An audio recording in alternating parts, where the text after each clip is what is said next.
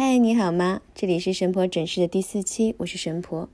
今天下午啊，我在杭州第九十八黄楼听歌，然后呢，我听到一首 Paul Desmond 写的《Take Five》，这是上世纪五十年代的爵士灵魂呢。我突然想象，哇，人类的记忆居然可以蔓延这么久。有朋友问说，鱼的记忆真的只有七秒吗？答案是一年甚至几年，只要他们活得到。斑马鱼与人类的基因同源性高达百分之八十五，它们甚至能记得红灯信号，说明进食时间到了，还可以学会如何走迷宫，根据声音信号找到食物，记住捕食者的形状，根据提示躲避电击。啊，这个不是我说的啊，是两位博士，一位是 Jennifer Lee，还有一位是 Drew Brosan，他们都是美国国家卫生研究院。